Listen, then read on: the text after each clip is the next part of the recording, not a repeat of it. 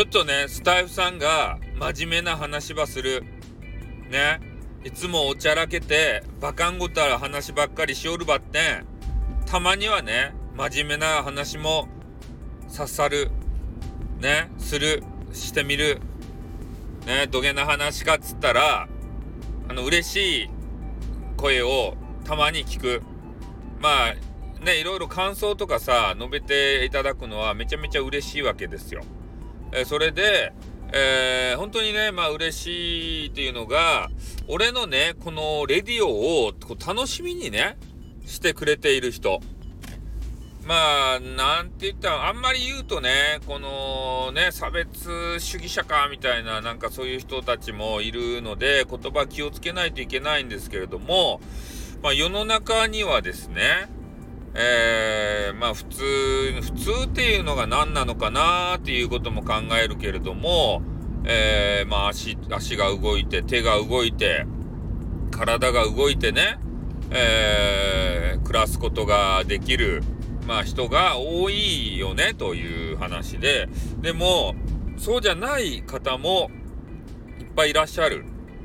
ね、何かの事故にあったり、それとかね、先天性のものとかね、なんか、まあいろいろあるんですけれども、まあ、でも我々もね、いつ交通事故とかあって、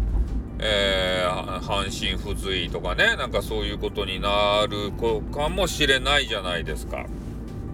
で、そういう時にね、えー、まあ、車椅子の方であったり、寝たきりの方であったりとかね、いろんなあ形が、まあ、あるわけですけれども、まあそういう方たちもね、なんかそういう方たちというか、そういう方からも、えー、スタイフさんの配信をね、いつも聞いてます。楽しみに、えー、しておりますっていう声をいただいてね、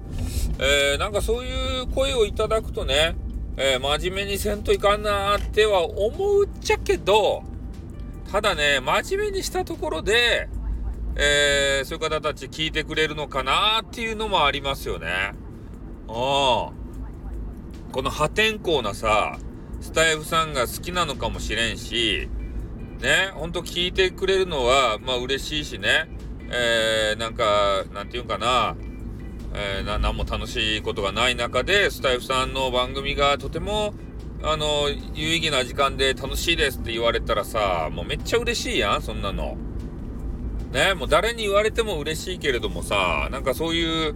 ね、あの、心の支えにね、なってるんやろかなと思ってさ、ちょっと自意識過剰になって、えへんっていうかね、えー、なってしまうわけですけれども、ねえ、そういうのがちょっと嬉しいなっていうことがありますね。あんまりね、私のとこレターとか来ないわけですけれども、まあ、たまにちらっとね、そういうコメントとか、えー、レターとかいただいてね、ちょっとうれ嬉しいなーっていう形でございますね。